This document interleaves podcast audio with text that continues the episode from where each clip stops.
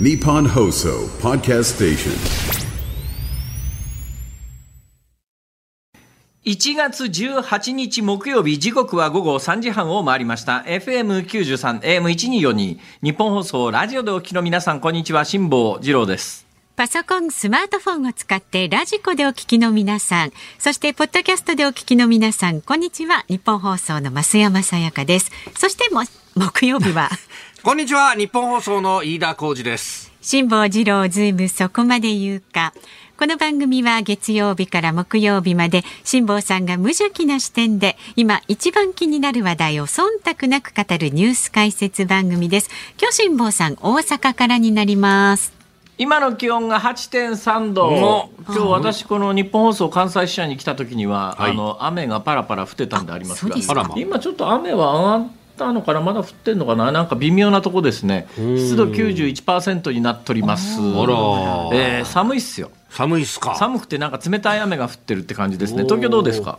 え今有楽町日本屋上の温度計11.9度湿度42.9%東京の方が暖かいんだ。そう乾燥してるしカラッカラですよ、こっちはあもカラッカラですか、はい。はい。今大阪湿度91%ですからね、ううん。えー私今日あの朝東京にいたんですよ。おえそうなんですか？そうだったんですか？そうなんです。あのきなんでかというと昨日の夜ピアノでですねあ ピアノに行ってると飛行機乗れ最終便乗れないんですよ。最終便が早いんですね。おーなるほど。あの大阪行きの伊丹空港の最終便って羽田発午後9時10じゃない7時15分なんですよ。おー。えおーおーおー。7時15分が最終ですからね、うん。早いんですね。なんとかしてくれと思うんだけど要するにあの、はい。こっちの着陸制限が確か9時かな、伊丹のね。うん。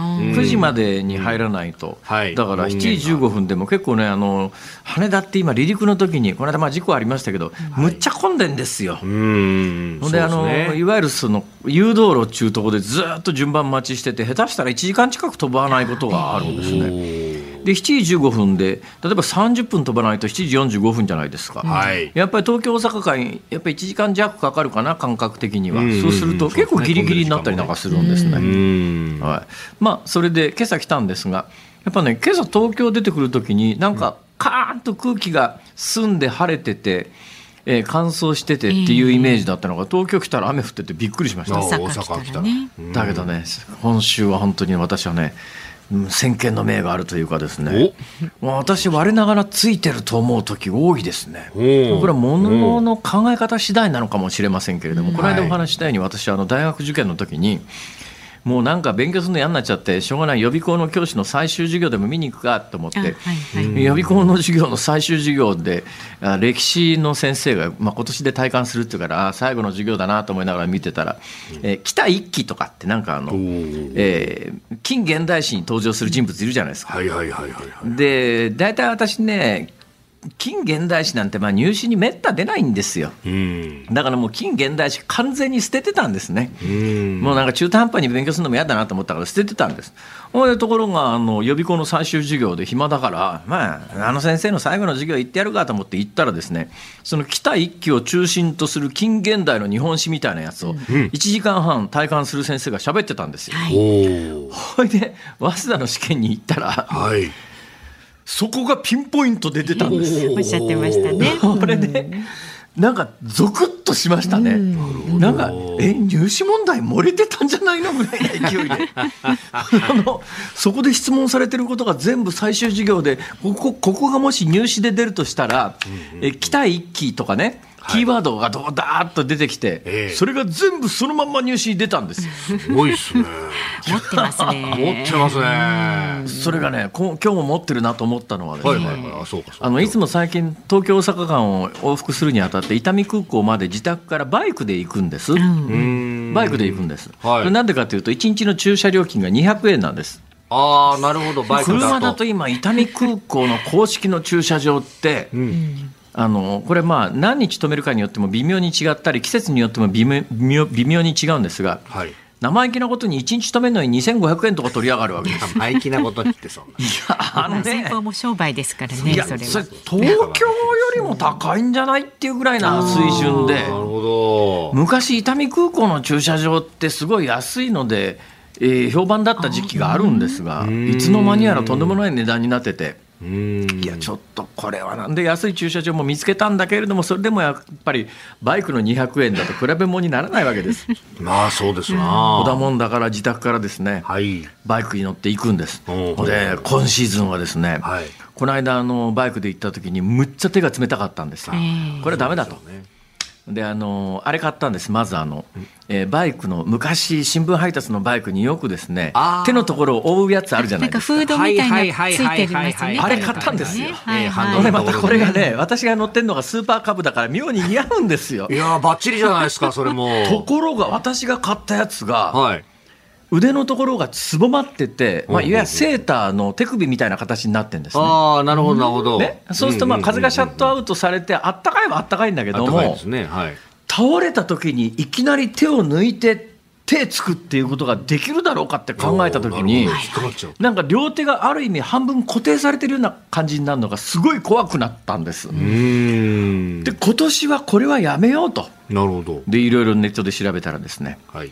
電熱線が仕込まれている バッテリー駆動式の手はいはい温まるってやつ買ったんですよ。ありますね、そういうのね。ね、んいや買ったんですよ。型。うんであ今シーズンはこれだと。おほいで先週末じゃなくて先週東京来るに際して、はい。バイクにまたがってうん。それで行こうと思って手袋をしたんだけど、苦労した。温まらない えおかしいとなんで？中国製の安物で通販で買ったから壊れてんのかと思っていろいろ調べたらはい。バッテリーチャージするのを忘れていたと何しとんねん。間抜けですね。あこれあかんと。あったかくないとあったかくないあの電熱線の入ってるやつで電熱線で温めるやつをバッテリーがないと全然あったかくないと余計冷たいと そうですね。ダメだと重い手袋か。それでこれ伊丹空港まで1時間この冷たい中嫌だなと思ったんではい。バッテリーがチャージされてなかったからはい。あの軽自動車の方に乗り換えておおなる我ほど。が愛車の鈴木ジムニーで来たんですよ伊丹空港まで。はい。ほいで高い駐車料金だなと思いながらも、んえー東京にいても気が気じゃないわけですよ。また今日今日一日で1000円もかかっちゃったみたいななんかほらそう でドキドキしながら昨日までいたんですけども、え ところが今日こっち着いてみたら雨じゃないですか。雨ですよ。これバイクで来てたら往生しますぜ。ああ、そういうこと本当でですすよね。びしょ濡れで関西市入るそうなんですよ、そうならずに済んだのは、先週、東京に来るときに、ええ来るに際して、えあの手袋のバッテリーが 上がっちゃってたという。お持ってますよ辛坊さん。そうなんね。ですお俺ついてるかもしんねえなと。人間万事採用が馬じゃないですか。そうですね。家福はあえる縄のごとしとも言います。はいはい受験で出ますよ。似た慣用句はどれかみたい似なね、た慣用句はどれか。おはい。家福はあざなえる縄のごとし。人生万事採用が馬。猫に小判。あれ？豚に真珠 大丈夫ですかね？なんかこれこういうことを次々口走ってて、ええいや30年前だったら OK だけど今ダメだろうみたいな言葉が出てきそうであすごい怖いんですよ今あの鎌倉幕府1192年じゃないよみたいなやつ。ああそうかいい国作ろうじゃないんですね今ねなんか今そうらしいですよね。なんか聖徳太子ですら本当にいたかどうかわからないみたいな議論になってるらしいじゃないですないなんか。かね、その名前で呼ばないとかなんとかとか、ね。で頼朝像と我々が固く信じていたあの源頼朝像ははい実は源頼朝ではないらしいみたいな。もうこうなると何が何だか分かんない、私なんか歴史学者じゃないんでみんながそう思ってんだからいいじゃんもう。長年みんながそう思ってきたんだからどうでもとか。思うと歴史学者に怒られるんですよこれが。そういういい加減なこと言わないでください。いやだってそれさ聖徳太子はいるってみんな思ってきたんだからもう。ねえ。1500年いると思ってきたんだからいいじゃんいるでみ今たいな更いないって。言われてもねっていうとこありますね。そんなって話ですよね。そうなんですよあれだけあの私なんかお札で聖徳太子という偉い人がいてですね、はい。なんか真ん中、ね、おし尺持って立って両側にあのち子供さんが2人いるよくよく出てくる聖徳太子像があるじゃないですか。今もうなんか歴史の教科書上ではあれは完全に否定されてるという話で、困ったもんだなそれ。本当ですよね。てなことはどうでもいいです。今日は実はあの 冒頭一番聞きたかったのは飯田浩司君の台湾台湾ルポなんですけれども、おおいえいえいえ今日はあの本編に取っときますので。いやいやいやそうですね。ここでお話しするのもなんなんで、本編でお願いいたします。もうもうもう出話もいいとさこあ、ズームそこまで言うか。この後は昨日から今日にかけてのニュースを振り返るズームフラッシュ。で、4時台は今月29日、政治と金をめぐる集中審議開催へという話題。で、5時台は日本共産党の新委員長に田村智子氏就任というニュースにズームします。番組では今日もラジオの前のあなたからのご意見お待ちしております。まあ、辛坊さんのこのオープニングトークに関すること、あなたが気になるニュースなど送ってください。メールで送ってくださる方は、zoom、zoom アットマーク 1242.com。番組の感想など X で参加される方、ハッシュタグ漢字で辛坊治郎、カタカナでズーム、ハッシュタグ辛坊治郎ズームでお願いします。5時26分頃今日もお届けいたしますズームオンミュージックリクエスト今日のリクエストのお題は？今日の大阪は雨と聞いた時に聞きたい曲。今日の大阪は雨と聞いた時に聞きたい曲あーなんか結構これありそうですねね雨とか大阪とかね、うんうんうん大阪は今日も雨だったとか、ほら。大阪だっけなそれあれ違う。作っちゃもうちょってますねっと西の方の気が、これはあの書きやすいと思うんでね。はいぜひ選曲の理由も書いて、ズームアットマーク一二四二ドットコムまで送ってください。お待ちしております。さあ続いてはこの時間は外為ドットコムプレゼンツマーケットインフォメーションです。東京株式市場日経平均株価は前日の水曜日と比べて11円58銭安い3万5466円17銭で取引を終えました。トピックスは4.29ポイント低い2492.09で取引を終えました。円相場は1ドル147円80銭付近で取引されています。東京市場の円相場は下落一服の展開となりました。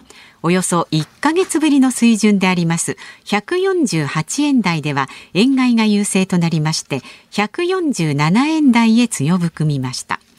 海外市場では引き続き市場によるアメリカの早期利下げ観測の強弱が相場に影響を与えそうです。そのためニューヨーク市場で発表されるアメリカ12月住宅着工件数や新規失業保険申請件数などに注目が集まります。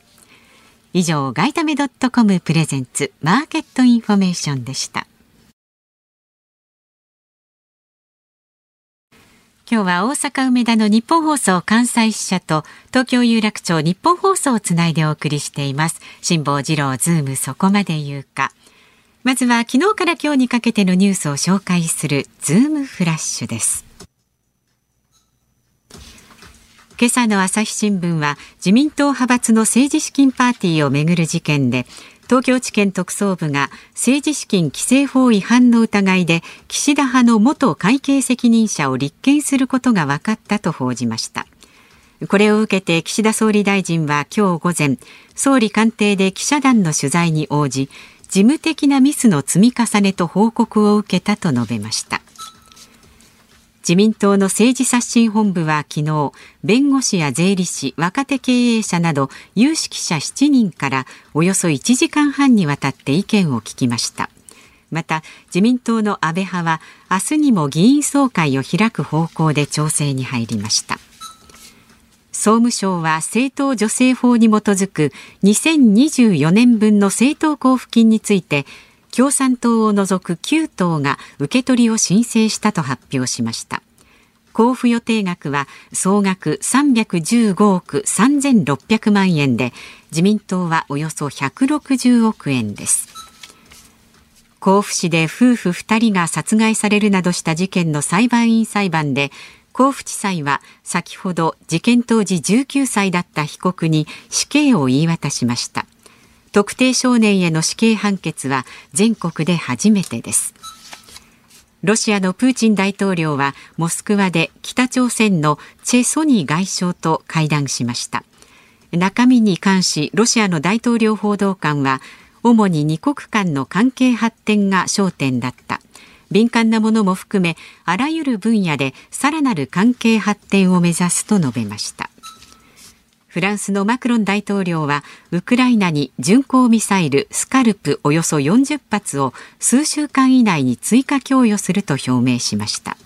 スカルプは射程が250キロ以上でフランスはこれまでにおよそ50発を供与しています。去年の軽自動車を除く中古車の登録台数は過去最低だった2022年と比べて1.9%増えて356万2068台でした。中古車オークション運営会社の USS によりますと2023年の平均落札価格は101万2000円とコロナ禍の2019年と比べて30万円から40万円ほど高いそうです。JR 京葉線のダイヤ改正をめぐって地元から反対意見が出ていた問題で JR 東日本の千葉支社は早朝の時間帯の上りの快速2本を復活させるなど異例のダイヤ改正の見直しを発表しましたえー、速報で入ってきたニュースで甲府でね夫婦2人が殺害された事件で、はい。えー犯行当時19歳だった被告に死刑を言い渡したと、はい。まあ、特定少年への死刑判決は全国で初めてとはい。いう方、いうこことを聞いて、あ少年への死刑は初めてなんだと勘違いされる人ももしかするといらっしゃるかもしれませんが、はい。これあくまでもあの少年法が改正されてですね18歳、19歳は特定少年という扱いになって、まあ、重大な事件の場合にあのマスコミが名前公表してもいいよっていう制度が採用されて初めて名前が実名で公表され検察が初めて実名で名前を公表した、えーその事件の被告の少年犯行時少年だったあの被告に死刑が言い渡されたというだけで、えー元の少年法で改正される前の少年法でもはい。あの18歳、19歳は死刑がありましたからね、結構ありましたから、例えばあの記憶で新しいところで私なんかあの、あの山口県光市はい母子殺人事件っていうのがあってですね、えーこれが、まあ、あのいや少年法改正の大きなきっかけになった事件なんですが、このこの事件では犯行時18歳の少年は死刑確定してますし、はい。そもそも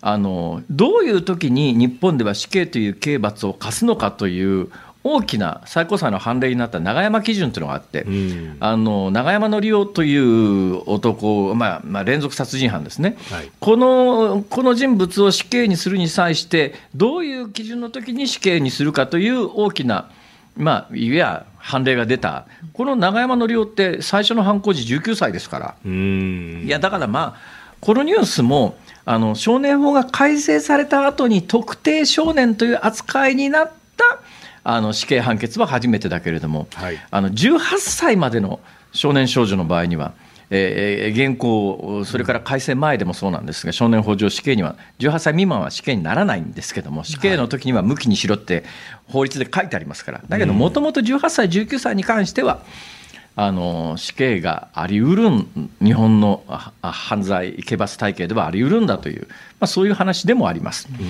えーさてですね、まあ、このニュース、今、速報で入ってきたんで、一言喋りましたけれども、えー一番最後に、あの飯田君、忖度ネタって、この番組でも結構しつこくというか、何回もお伝えしてる京葉線、JR 京葉線ダイヤ改正問題というのがありまして、結局なんだ、JR はあ通勤快速走らすのか？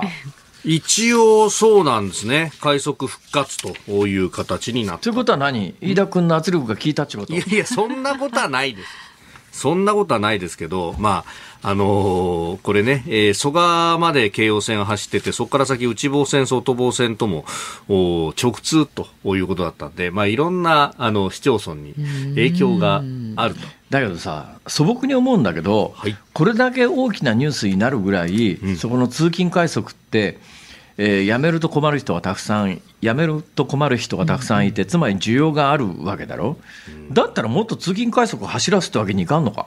うーん、前にもね、ここでもお話しましたけど、そうすると、あの、各駅停車がどっかで、えー抜かされなきゃいけないっていう、その抜かされる駅の数がそんなに多くないんで、えー前が詰まっちゃうっていうね。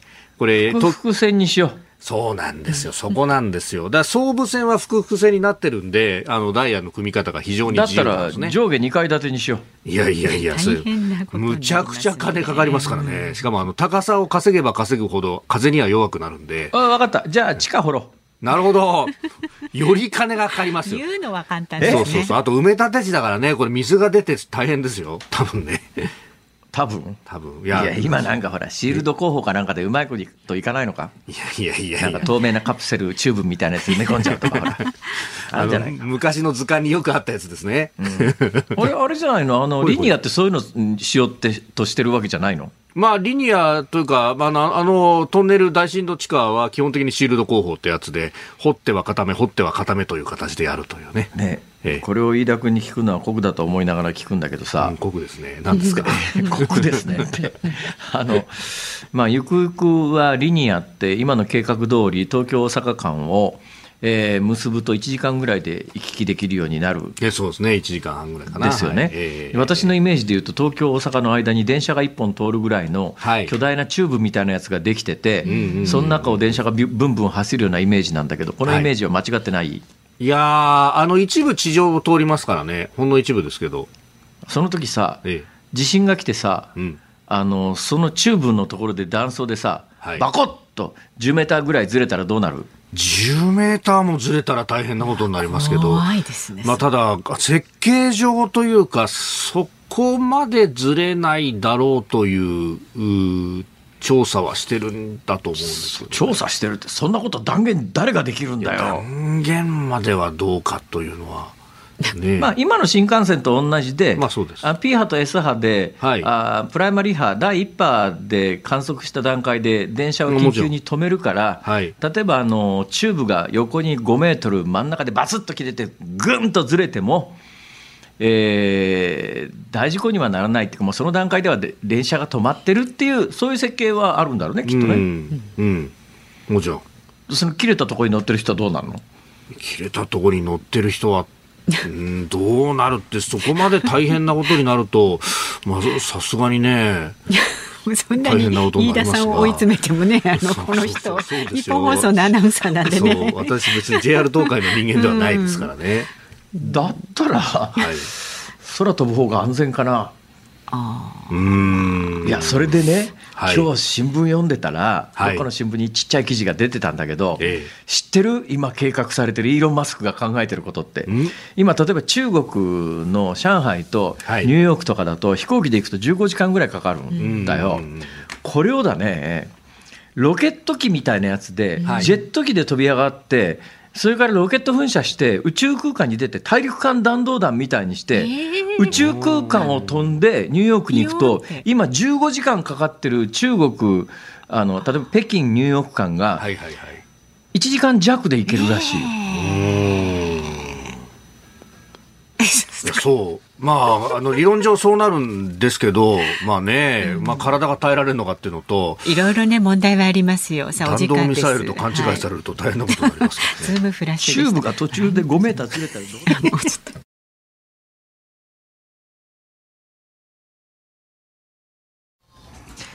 1月18日木曜日時刻は午後4時3分を回りました大阪梅田の日本放送関西支社から辛坊治郎と東京有楽町日本放送第三スタジオから増山さやかと。飯田浩二の3人でお送りしております。さあ今日もメールをいただいております。ありがとうございます。その前に一言いいですか？どうしました、はいどいやちょっとね畑中秀也さんもスタジオにいらっしゃらないですよね。はいや畑中さんの問題じゃないんです、多分これ原稿作ってんのは多分共同通信かなんかだと思うんですけどね。さっきのあの渋谷のですねええ。渋谷の車の暴走の事件なんですが、私ねリフリフト走行って初めて聞いたんですよ。はい。だけどその後裁判長が確かにねあえて前輪を浮かせる危険な走行と裁判長が裁判官が言ってるわけですよね、そうするとまあリフト走行、まあ、持ち上げるという意味でリフト走行で合ってるのかなとも思うんだけど、多分ドリフトじゃないのかな。だからあガーッとあのタイヤ後輪横滑りしてくってドリフト走行に失敗したんじゃないのかなあんまり私ね結構車それなりに詳しいですけどリフト走行って聞いたことない。自転車や二輪車では前輪上げるのはありますけど、ええ。四輪車ですよねこれ。四輪車え？バイク？でもねあのタイヤを浮かせるのはリフト走行ってにし言うんだ。っていうのかな。共同本当か？通信の記事は確かにリフト走行っていうふうになってますね。ドリフトじゃないのか？だからガーッと横滑りさせるやつじゃないのかなと私は思ったんです横よ滑りっていうか多分なんかねあの前輪を上げてみたいな感じでしたね。あのウィリーみたいな感じ。映像で見てたあバイクにいやあの車で。置けるウィリー的なものを、こう四輪でやんの？四輪でやるっていうねなんかねテクニックみたいで。そんなのあんだでそれをねリフト走行であの供述でリフト走行に失敗したというふうにあ言ってんだ。言っているそうで。そうかじゃあ各社リフト走行っていうふうにね出してますね。あでもいずれにしても危ないですよね。いやこれあの結構ね映像が残ってますけれども非常に危険なというか、そうそうそう。そう。えっと何？要するにガッと要するにえあ後ろにエンジンがついてるというか後ろの車輪を FR でもいいんだけど、ん。車輪で高速回転させたら前が持ち上がるっていうだからバイクのウィリーみたいな感じ。ないけどなんか上が上がってたような気がしましたね。あそう、多分そういうことなんでしょうね。そういうことなのか。いやー正直ごめんなさい。俺はいすごい違和感があったんで。私もリフト走行っていう言葉はねうん。ちょっとわかりませんでしたけど。ドリフトはよくまあ俺はやらないけどね。あ俺はー安全運転だから。い。うんだけどあのハンドブレーキギャッとかけてね 後輪ガッと滑らすやつがあるよね。だからあの上手い人がやるとねまあやっちゃダメなんだけどさ、うんうん重列駐車で車の長さあーはいはいはい。1本分しかないところに横に横滑りでガーンって入れるっていう。うん。なんかとんでもないテクニシャンはいることはいるけどな。いることはいるけど安全運転で安全おっしゃる走行で通りですね失礼しました。お願いしますね。ごめんなさい。はい。以上です。私が言いたかったことはそれだけです、はい。はい。疑問疑問が解けたんならそれはそれでいいです。はい。ありがとうございます。ではメールをご紹介します。お願いします。静岡県浜松市の V12 エンジンさん52歳男性ですいつも楽しく聞いています。ヒーターグローブのバッテリーの充電を忘れて車を使って駐車場代を心配していたら雨で濡れずに済んだとは転んでもただでは起きないところはさすがケチンボ。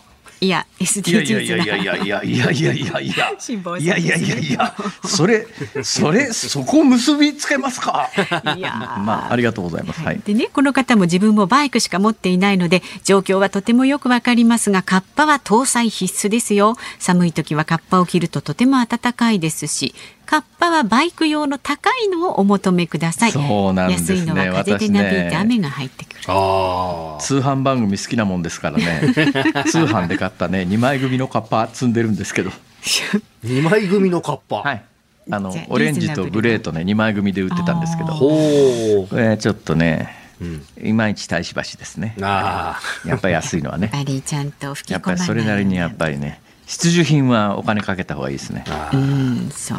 それからですね、はい。大阪府森口市森口市のコバちゃんさんは土曜日の番組の頃からのファンです。あありがとうございます。出張で静岡県御殿場市に来ています。いつもはポッドキャストで聞いていますが、初めてラジオの生放送を聞けて感激しています。あ。ありがとうございます。本当に。えポ大阪の森口の方ですか、えー、と森口の方が御殿場に来ているとね、ええ。でポッドキャストでは聞けないアトムさん内田さんのリポートやミュージックリクエストの歌が聞けて嬉しいですできましたら私の娘も番組のファンなので森口市のコバちゃんの娘さんと言っていただけませんか？これからも応援しています。体に気をつけて頑張ってくださいと。森口市のコバちゃんの娘さんって辛坊さん。森口市のコバちゃんの娘さん。娘さん娘えさんあのお父お父様でいいんですよねお父さんですねお父様に大変お世話になっております。お父様は多分世界で一番素晴らしいお父様だと思います。はね、お父様の言うことちゃんと聞いてください。い、ありがとうございます。ありがとうございあますりがとうございました。さあ、えーまだまだね、どんな風にこのラジオを利用あしてく今ねださっても構あわないんで。の構成作家の鍋ちゃんがですね、はいはい渋谷のリフト走行について映像を出してくれてるんですが確かに車体持ち上げてますね、そうそう。これどう本当に車体持ち上げるんだ。あー。なんかいろんな改造マニアがいるけれども、違法行為はダメですよ。違法行為はね。そうです。ダメ。ははい。い。失礼しました。ドリフトじゃなくてリフトでリフトで合ってたようです、えー畑中さんごめんなさい。間違ったらすぐ謝っちゃうよ。そう、この番組のいいところですね。これがね、言いっぱなしにはしないと。さあ、メールは zoom zoom アットマーク一二四二ドットコム X で参加される方、ハッシュタグ漢字で辛坊治郎、カタカナでズーム、ハッシュタグ辛坊治郎ズームでご意見をお聞かせください。今日のズームをミュージックリクエスト、今日の大阪は雨と聞いた時に聞きたい曲もお待ちしております。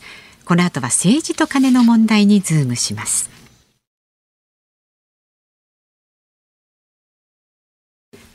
辛坊さんが独自の視点でニュースを解説するズームオン。この時間解説するニュースはこちらです。今月29日、政治と金をめぐる集中審議開催で合意。自民党の浜田国対委員長は昨日、立憲民主党の安住国対委員長と国会内で会談し、今月26日召集の通常国会について、岸田総理大臣の施政方針演説を30日に行う日程を提案しました。また政治と金の問題に関する衆参両院の予算委員会の集中審議を29日に行う案も示しました。これを受けて今日午前立憲民主党が自民党の提案を受け入れる考えを伝え審議の日程が合意となりました。まあ、集中審議。はい。先に集中審議やるないよりマシなんだけどさ、はい。それで何かが改善する？うーんまあ、最終的にはその今、取り沙汰されてますけど政治資金規正法の改正、連座制を導入するかどうかとかそういう話になってきますよね。連座制と 連座制。会計責任者がクビになった時には、はい、政治家にも類が及ぶようにする。はい。当たり前だろうなことは。そんなもん。うん。それとあとなんか今多分最終的な落としどころとしては、はい。えー20万円まで名前出さなくて済むパーティー券を、はいまあ、あの寄付だと5万円以上だと名前が出るので、同じ5万円まで落とそう。もともとさ今回の騒動なんで始まったかというと、うん。えー一人にえー名前が出ない上限が20万円と決まっていてもはい。複数の議員を通じて、ええ。ー派閥がパーティー券を売ってる場合には全部名寄せするとうん。20万円は超えてるんだけれども、えー、各々の国会議員が売ってる場合において名寄せが事実上できていないので、20万円の上限をいくらでも超えるということがどこの派閥でもありましたよ。最終的にキックバックという話になってから、はい。あの安倍派と二階派というところに収束していったけども、ええ。最初のその20万円をオーバーしているという一番最初の出発点の時には自民党の全ほぼ全派閥対象だったっていうか、まあ、やってたって話で言うと、上限引き下げたところでそそれが何なんだよってい う、根本的な解決にならないだろう。今言われてるのはその2つぐらいか？大大きく言うと。まあ、大きく言うとそうですね、そこの部分と。はい。これ結構ねあの最近の人は優しくて俺なんかあのいやもう企業団体献金なんかやめろって言うといや企業団体献金は。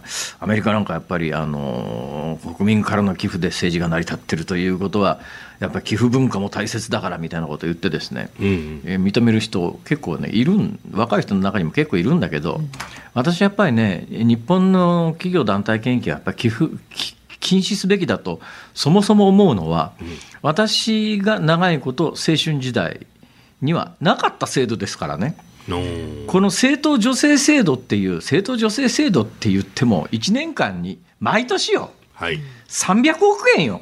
うん。うん。うん。例えば参議院の任期の6年で言ったら、えーサブ6、18、2000億円ぐらいだよ。え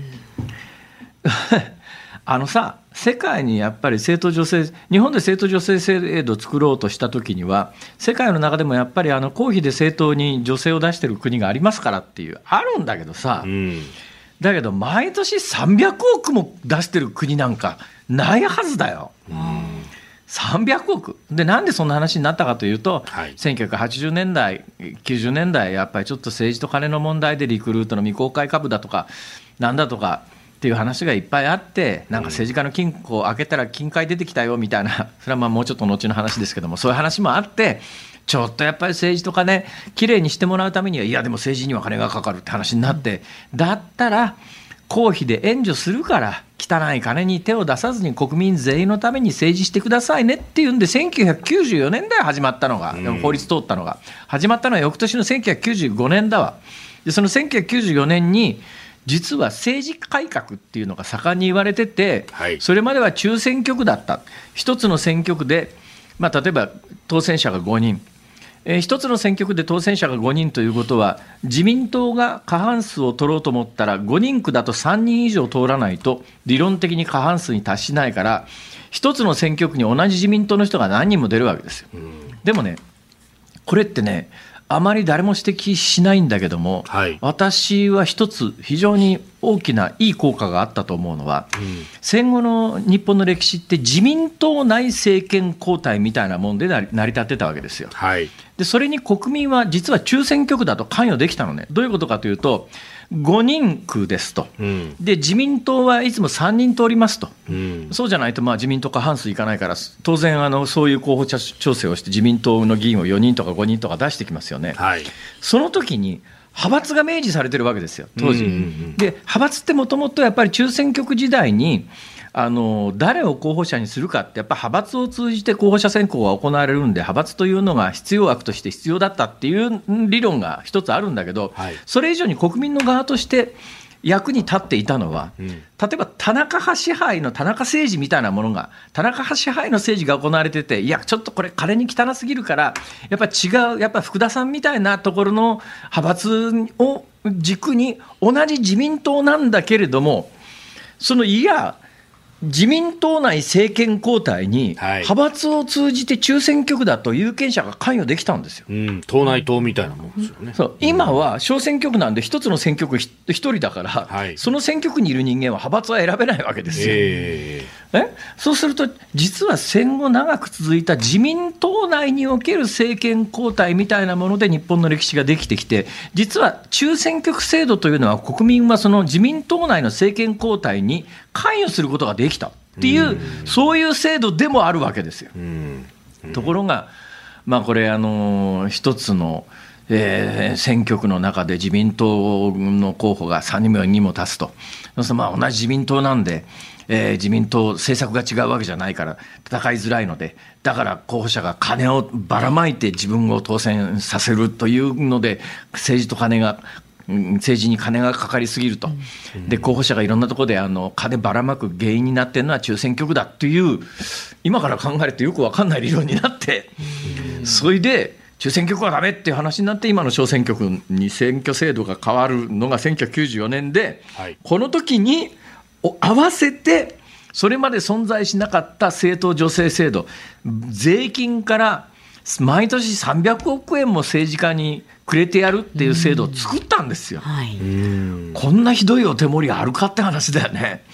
もともと政治と金がきっかけで政治なんとかしなきゃいけないっていうので、なんか中選挙区制度をやめて小選挙区制度に選挙制度切り替えますっていう大改革の時に抱き合わせで300億円の税金を毎年政党が持ってくっていう制度できちゃったわけで、その時にあのいや、これからは汚い金に手を出さずに国民のために政治しますって、別に金、歳費もらってるわけだから、政党助成制度がなくたって国民のために仕事しろよって話なんだけど、うん。ところが、えーふっと気がついてみたら、当時、辞めるという議論もあったんだけども、政治団政治えー企業団体献金もそのまま残り、えーで何が私が非常に問題だと思ってるかというと、あのね、やっぱりその国民からもらってる300億円って自動的に入ってくるもんだから、それだからそのために国民のためにという発想はしないんでね、やっぱり2万円のパーティー券買ってくれる方の顔を見ちゃう。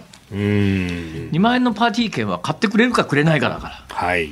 そうすると、まあ、それぞれの政治家は自分がなんで政治家になってるんだということを考えたときに、まあ、ある意味短絡的にパーティー券を買ってくれてる人たちの方を向いてしまって、その人たちに利,、まあ、利益誘導をやるわけですよ。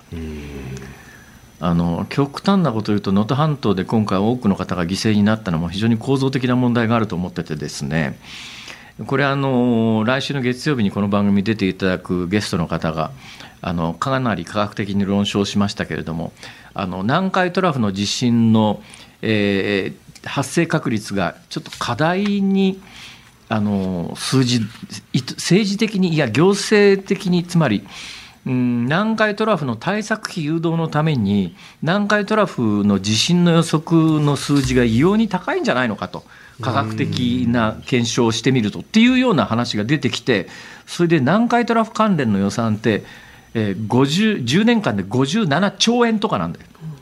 兆円だからね。うんその万博予算が1000億とか2000億とかってのって桁が違うからね。はいそのだから南海トラフだから今あの四国行くとですねなんかびっくりするような建築物建ってますよ。あの地震避難タワーとかさ、これこれ本当に津波になった時津波でこのタワーにどうやってどのルートでえこれ役に立つみたいな結構そういうあのーびっくり構造物みたいなものがそれはだって10年で60兆円ぐらいの金が投じられてるわけだけどもそれの予算誘導にやっぱり地元の政治家の皆さんは頑張るわけですよ。なんで頑張るかっていうとまああの一つにはやっぱり地元の建設業者の方がパーティー券買ってくれるっていう構図があるわけですよ。で結局そういうところにばっかりあのお金がいってふっと気が付いたら能登半島って、えー地震対策の空白地域みたいになっちゃっててまあ大きな地震が起きると家が潰れると。でこれはもうあの能登半島だけじゃなくて熊本だって北海道だってそれこそ東日本だって何回も繰り返されてきたことなんだけどもやっぱり政治家がパーティー券買ってくれる方の顔色を見て政治をするという日本の現実は確かにあるわけでそれはやっぱり国民全体の方を見て政治やってよってそのために政党助成制度で毎年300億円も税金それまでゼロだったんだからね1994年まで95年までは。1995年以降500 300億自民党だけで160毎年160億だよ。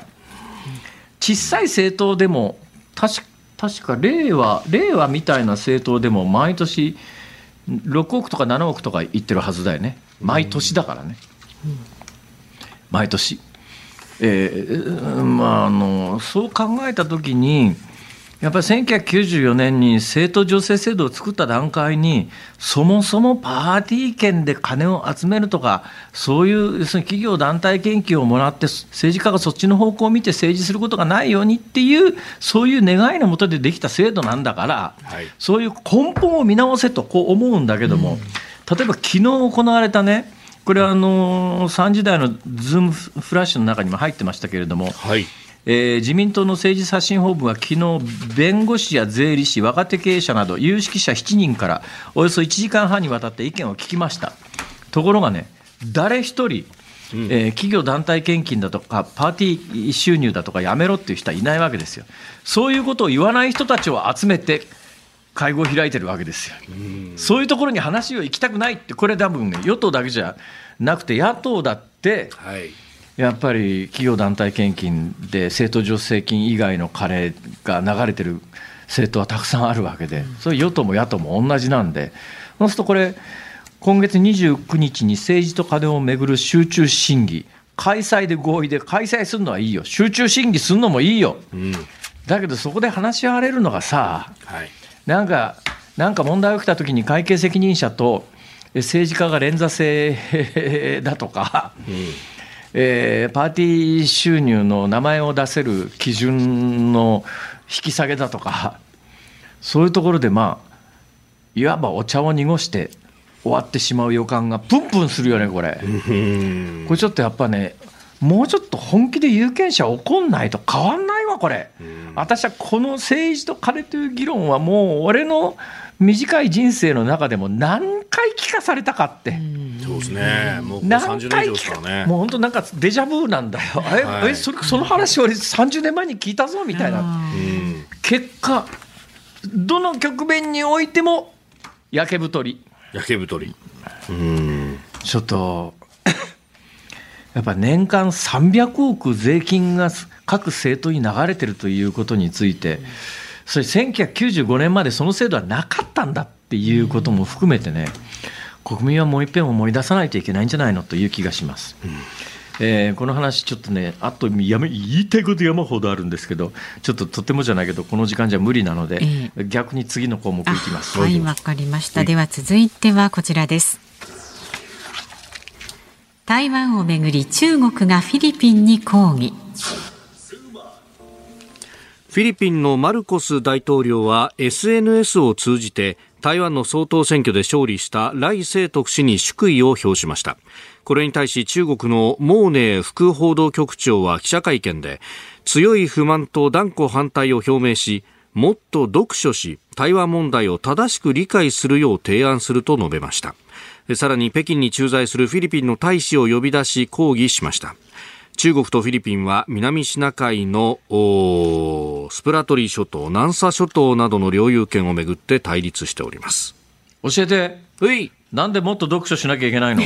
あーなんでなんですかね。その一つの中国を犯しているみたいなところなんですかねそうとは思えない。どうですか？台湾総統選挙楽しかったですか？いやいやいやいや、ものすごい盛り上がり。なんかもうフェスって感じでしたよなんかね。ねなんか食った？ってましたねえ？何食った？まあ、あの、小籠包とかね、あの、そういうのは少々。はい。えええ少々ー夜市でチャーハンとかね。えーあいい台湾ビールねでもね台湾の夜市のチャーハンはちょっと味がこ俺あ俺にはちょっと濃すぎる感じがするんだああ、ちょっと濃いかもしれないですね。うーん。そうそう。お土産は？ん？何がですか？お土産買った？お土産って、いやいやいやいやいや見見たことも触ったことも食べたこともないですけどほら飯田君よくさ休みとかで海外行ったりすると はい。あの猫猫もまたぐようなものをよく買ってきてね必ずよくこんなも最後まで残るっていうねあいやいやいやの有名なお土有名産をないつも。いや、だからもう、今回は仕事で行きましたから、そんなお土産を買っているようなですね。ええ、ええ。もう最後の最後まで。いや、っていうかね、本当ね、あの、帰りの空港までものすごい混雑で、もう、2時間以上チェックインしてからパスポートにハンコもらうまでかかるみたいなですね。なんで？いや、これが、総統選は海外で投票ができないわけですよ。国交ある国がものすごく少ないから。だからみんな帰ってきて投票するんですね。で、その人たちが、週末明けた15日の月曜日に一斉に飛び立っていくんで、もうね、大混雑ですよ。偉いねやっぱり投票権大切にしてるね。いやー、さすがにね、7割、8割の投票率というのは、こういう人たちにも支えられてる部分があるんだなと、最後の最後の空港まで取材をしたようなもんですよ。あれ、聞いてないですもうほぼ。ほぼ興味がなくなってます。もう四角いっぱい書いてるでしょ。あのねあのね意外とパイナップルケーキうまいんだよね。おうパイナップルケーキ。うん。サニーヒルズっていうね、あのー美味しい店があってね。買ってきた。ええ以上、ズームオンでした。えあれ？あれ？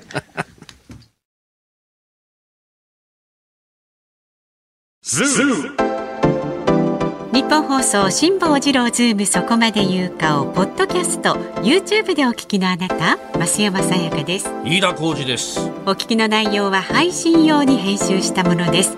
辛坊治郎ズームそこまで言うかは月曜日から木曜日午後3時半から生放送でお送りしていますラジオの FM93 AM1242 に加えてラジコでもお聞きいただけますよ。ラジオラジコでは配信版では聞けないあんなことやこんなことがいっぱいさらに、リポーターがあなたの街にお邪魔する中継企画や、え辛坊さんが夕刊フジの記事を解説する夕刊フジそこまでズーム。えそして生放送でしか参加できないリスナー参加コーナー、ズームオンミュージックリクエストなど盛りだくさん。ぜひラジオラジコでも辛坊治郎ズームそこまで言うかをお楽しみになってください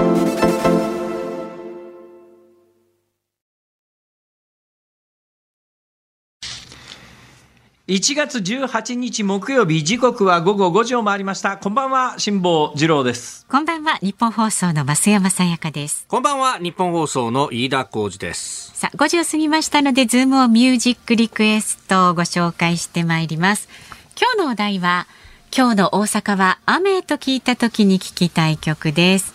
まずはですね神奈川県横須賀市の横須賀のドゼウさん55歳男性です。おえー、辛坊さん、増山さん、地元のヒーロー飯田さん、いやいやいやこんにちは。ことないそんな横須賀じゃあヒーローなんだねヒーローらしいですヒーローじゃないでしょそんなね。え えー普段は深夜の帰宅中にラジコで聞いていますが、今日は休みでリアルタイムで聞いていあります。がとうございます。木曜日は飯田さんと辛坊さんのじゃれ合いが楽しくて最高です。どうも。しかも可愛らしく子犬のじゃれ合いみたいに表現してくださって。可愛くねえよ。そんな。でリクエストですが私は雨で真っ先に浮かんだのは八神純子さんの水色の雨です。あ素晴らしい曲ですね。いいですね。そうそう。それから品川区のレントのママさん56歳はですね。はい。辛坊さん、電熱線入り手袋なんてあるの知りませんでした。バイク通勤している主人がここ最近凍った手で帰ってきますん年を取ってきたら耐えられないようなのでいいことを聞きました安いやつを買ってあげようと思います優しいっすね。いい話だな。私なんか自分でネット通販で探してやっと買ったのに。充電忘れちゃった。はい。で、えー追悼の意を込めて八代亜紀さんの雨の墓場をお願いします雨雨ふれふれもっとふれ。そうだね。そして続いては神奈川県川崎市のミック団子さん58歳はですね雨は嫌いではありません。若い頃はどんな雨でも傘を持たず走っていました。年齢とともに雨宿りが増えてきましたね。ということでさだまさしさん雨宿り。あ本当にそうですね。うん、昔は走ってましたね、そういえばね。だんだん走私ある時考えたんですよ。はい。超高速で走ったら濡れないんじゃないかと。た妙なこと考えますね どうでしたか？うん濡れた。まあでもね試す心大切ですよね 埼玉県飯能市のエビーロボタンさんピアノをやっている辛坊さんには、えー今日大阪で降っている雨の音はショパンの調べのように聞こえませんでしたあかー小林あさみですね。そうです、雨音はシ大ョパンの調べ阪の雨はなかなかショパンには聞こえないですね。そうなんですどうなんですか？で続いてジョニー・ゲップさんはい。リクエスト曲は雨のエアポートオーヤンフィーフィーさんでどううんフィフィです。おー。そうおやんフィフィだよ。どっちもどうかと思いますけどね おかしいね。えーで続いての方もね横浜市鶴見区の大きなばあばさん64歳は45年ほど前のまだ私が若かりし頃大阪の大学生さんとお付き合いをしていました。えね遠距離電話なのかな？かな自然とお付き合いも消滅。大阪というと御堂筋を思い出します、ん。リクエスト曲はオーヤンフィーフィーさん。雨の御堂筋、うん。やっぱりそうなりますよね。今どうしてるかなって。うんやっぱりそうなりますよね。これすぐ思い浮かびました、まずズームオンミュージックリクエスト。ほい。オーヤンフィーフィー、雨の御堂筋。おじゃあこの大きなばあばさんもちょっとね昔を懐かしいや、いんでこれだけど、リクエストの方全員読めるかな。ああ、相当たくさん来てそうな予感はしますけど 意外と3人ぐらいだったりなんかしてね。みんな変化球だ。ね心してえ臨んでください、さあ番組ではラジオの前のあなたからのご意見は24時間お待ちしておりますのでお好きなタイミングでねぜひ送ってくださいメールは z o o m zoom アットマーク一二四二ドットコムで番組の感想など X で参加される方はハッシュタグ漢字で辛坊治郎カタカナでズームハッシュタグ辛坊治郎ズームであなたからのご意見をお待ちしております。辛坊さんが独自の視点でニュースを解説するズームオン。この時間特集するニュースはこちらです。日本共産党の新委員長に田村智子氏就任。日本共産党は今日、C 和夫委員長が退任し、後任に参議院議員の田村智子政策委員長がつく人事を承認しました。委員長交代は2000年11月以来23年ぶりで、田村氏は日本共産党初の女性党首となります。えーまた C 氏は2006年に不破前議長が退任して以降空席だった議長に就任するということです。いろんなことを今思い出してしまいました。お全くどうでもいい話を、まあ、これ全貌をちょっと今喋るわけにはいかないんですけども、えー。触りだけ喋ると、はい。思い出したのはなぜか、うん。えー、最近あの無派閥の議員さんかな浜田さんって。浜田さん。浜田議員ってよく出るじゃないですか名前が最近。えっ、と、今、国対委員長の浜田康和さんですか？どどどこだっけ？派閥えっ、と、浜田康和さんは無派閥ですね。もともと、石破さんのね、えー支えをやってました、浜子さんの息子さんだよそうですね。はい、おっしゃる通りですね。はい。浜子さんはい。宮沢賢治君はって昔言ったことがあって。いやそれ宮沢賢治じゃなくて宮本賢治だろみたいな。ああ。共産党の当時そのの委員長。後言った言葉に関してはちょっとラジオに適さないので言いません。そうです。どうしても知りたいという方はネットで調べれば出てくると思いますが実際にあの浜子さんが発言した話で大騒ぎになりましたからね。大騒ぎになりましたからね。はい。ええ。そうですよ。そうですよ。宮本共産党といえば宮本賢治、これで世代によって名前が出てくる名前がねうん。宮本賢治なのかはい。ふ不破さんなのか不破鉄道さんなのか。ねはい。えーでまあ、その間にあの1年半ほど村上博文さんというのが入ってますけども、はい。まあ、ほとんど記憶にないと思います。なしたって前後不破さんですから。はい。前後不破さんで前後不破さん、えー間に村上さんが1年半ほど入ってますけれども、うん不破さんがトータルで16、7年やってますからねはいそうでそれを受けた C さんがはい。2000年から23年。23年。うん。長い。は、ということはつまり、えー私の記憶の中にある共産党のトップって宮本賢治不破鉄三、C 和夫、はい。3人しかいないってことですよ。このな 長い戦後の時代においてよ、えなんでそんなことになっちゃってるのかというとですね。これはまあ構造的というか思想的というか古くはソ連共産党ですねはい。ソ連共産党で民主集中制っていうのが確立するわけですよ。はい。民主集中制まあ簡単に言うと民主主義なんだ？集中だから中央集権か？そうですね。民主主義中はい央集権みたいなものを略して民主集中制と言うんですが、そういうことですねまあ、はっきり言って、まあ、端的に言うと、うん。はい。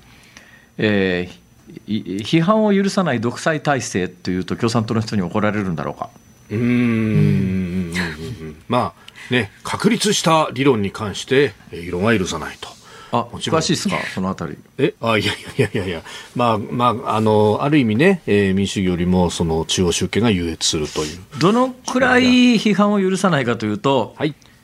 まあ、あのそれが確立したのは旧ソ連だけどね、うん。旧ソ連でその後何が起きたかというと、批判は絶対許さないわけだから、はい。反対する、実際に反対しなくても反対しそうなやつは、粛清かけちゃうと。やっぱりあのスターリンなんておっさんが出てきてやな、はい。スターリン時代に虐殺された人の数は、まあ、数千万人と言われてるよね。まあ、あのもちろんその数千万人の中には政策の誤りで餓死した人たちも混じってますから、まあ、それで同じ構造でいうと、あの中国共産党の毛沢はい。東なんかもやっぱり政策の誤りでね、はい。えー文化大革命だとか大躍進だとかっていうはい。政策で、やっぱり数千万人死んだんじゃないかと言われてます。うん。結果としてやっぱり民主集中制って少なくとも民主集中制を歴史上はっきりと打ち出して国家運営をした国で独裁体制が敷かれ数千万人の命が失われ現状において民主集中制、えーいわゆる共産主義体制をはっきり維持している国ということになると世界的に中中華人民共和国中国。えーベトナム、北朝鮮、はい。ラオス、うん。キューバ、もうそのぐらいになっちゃったかな、うん。まあ、あとはあの、まあ、ロシアなんかも、いや、やっぱ70年か、あのその民主集中制が続いたんで、その後民主化したって言っても、やっぱ70年間、それに慣れちゃってると、なんか、あの今、一応、選挙でトップを選んで、はい。政権交代可能な、やっぱり、G、一時期 G7 に一つ加わって G8 なんて言われてた時代には、ソ連はまあ西側のような民主主義国になるのかなっていう思いも世界は一瞬持ったかもしれないんだけど、はい。やっぱあれだけ長くあの独裁体制続いた国だと、そう簡単に変わらないのかなっていうのが今のプーチン見てるとつくづく思いますが、その民主集中制というのはやっぱり共産党にとっては必要なんだろうね。で日本共産党もはい。民主集中制を唱えてますか？はい。えー、まあ、党規約の中に、党内に派閥分派は作らないという規定があると。どのぐらいそれが徹底されてるかというと、はい去年ね、結構大きなニュースになりました。やっぱり当初は公選、選挙で選んだ方がいいんじゃないかみたいなことを、公選制導入を訴えたジャーナリストの方が、除いきなり除名、はい。まあ、ほ本もね、えーお出しになった。はい、除名をされると、ちょっとやっぱり、普通の今風のいわゆる民主主義の、えー組織では、ちょっと考えられないことが起きてるよね。はい。という印象はあります。で私ねあの銀座あたりすに歩いてると日本放送って非常に便利な位置にあって、はいあの数寄屋橋であるとか銀座4丁目であるとか歩いてると結構あのそれから有楽町駅前だとかうんいろんな政党の人が、はい。あのいろんな思想性の人がマイク持って演説してるんですそうですね。私はい結構あれ好きでね、おー見てるんですよね、いろいろビラ配ってたりなんかするわけですよ。で共産党の方もたまにいらっしゃるんですが、うん。明らか、はい。えー支持層が高齢化してます。うん。それはそれはもうね、一目瞭然で肌で感じますね。やっぱり共産党も長年の支持者の皆さんがどんどん年齢が上がってきて、新しい支持層を入れなきゃいけないんだけども、えー、C さんの体制のもと、少なくとも宮本不破 C と続いた、あ宮本不破 C ですね、ずはいっと続いた体制の中では、えー支持層の、まあ、日本全体が高齢化してるから、まあ、しょうがないっちゃしょうがないんだけど、でもやっぱりちょっと、えー今の時代にその民主集中制というのがどうなんだっていうようなことも多分あるんだろうと思います。はいその意味でははい。今回の、えー共産党のトップ交代は必然だったと言えるんですが、そこでやっぱり女性を持ってくるあたり、これも、まあ、あ言っちゃなんだけど、今風っちゃ今風だよね。うん。だけど共産党で変わんないなと思うのは、C さんはそのまんま、はい。委員長を辞めて議長になるんですか？議長になります。あの長年、やっぱり委員長を務めたトップの不破さんがその後もはい。議長として、ええ。えー今回退任されるまで、議長は辞めてたけど、その後最高最高幹部はずっと続けてそうですね。はいたはずで。。中央委員には。だけど私知ってるんで、共産党からあのスドロップアウトした人も何人か知ってますけど、はいはいはい。えー要するに失脚っていうのかな、うん。あの幹部だったんだけど、ある日突然、まあ、まあ、その共産党の側にすりゃ、あんなことがあった、こんなことがあったなんだけども、はい。飛ばされた側にすりゃ、ある日突然パージされるっていうイメージをお持ちで、お辞めになった方、何人か知ってますけども、うん。ある日突然、それまで幹部だったのが、急にいなくなると。はい。俺もやっぱりあのスターリン時代の突然人が次々粛清されていなくなるっていうのに、はいだ今の時代にどうなんだろうね飯田君。うん。共産党の委員長はできないの？市民と野党の共闘で、この国を良くしようではありませんか？ごめん。誰かわかんない。いやいやいやいやいや、もう、小池さん？小池さんも C さんも。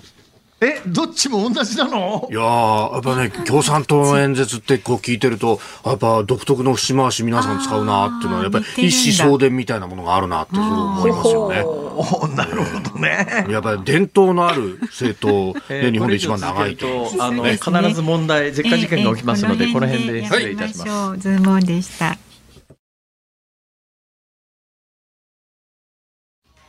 ズームオンミュージックリクエストをお送りしているのは大きなばあばさん、綿辺さん、ゆう白鳥で愛ガチョウさん、野菜肉さん、看板のピンさん、日本三景さん、M カッコカリーさん、昔々のレースクイーンさん、足立区の楽太郎さん、リタホペさん、恵比寿の黒生さん、窓越しのお京さん、全馬場さん、虎のしっぽさん、北風ピーポーパーリナイさん、ゆたくんさん、影丸さん、トンパラリン、ミンパラリンさん、浜野じいさんさん、トシさん、ヤグルマソウさん、パンチラ夢工房さん、バンビちゃんさん、鈴鹿の父ちゃんさん、元平方高善寺住民さん、梅干し小僧さん、ぶっ飛びあんこさん、加賀野ひすみやさん、チーバくんのお尻さん、ペーパータイガーさん、みかん農園さん、ゼック東京さん、ジェリーのポケットさん、赤影さん、一955さん、日替わり愛人弁当さん、あれこれそれどれさん、雪丸の父さん、恵子さん、3940カリーさんさん、SD ジジーズさん、レイピーさん、過去最多42人の皆さんからのリクエスト。OMPP 雨の御堂筋。よくできましやたっぱりこうなったか。ね。え想像しますよこのすごかったですね。曲はねありがとうございましたさあお聞きの日本放送この後5時30分からは伊集院光の種今日のメールテーマ種はうまい鍋2023冬。今日のパートナー竹内かなえさんです。で6時からは鶴光師匠お美和子様鶴光の噂のゴールデンリクエスト。そしてはい。明日朝6時から OK 工事アップ。コメンテーターは地政学戦略学者奥山正史さん。そして4月28日日曜日のお夕方4時から、えー、工事アップのイベント第2弾県民ホールで開催いたします。チケット最速選考来週1月22日月曜朝6時からです。よろしくお願いします。はい。えー、そして8時からは春風亭一之輔さんあなたとハッピーメッセージテーマ夢中になれることで来週月曜日のズームそこまで言うかゲストは東京新聞社会部所属で南海トラフ地震の真実の著者小沢慧一さんです。辛坊治郎ズームそこまで言うか ここまでのお相手は辛坊治郎と増山さやかと。飯田浩二でした。来週も聞いてちょうだい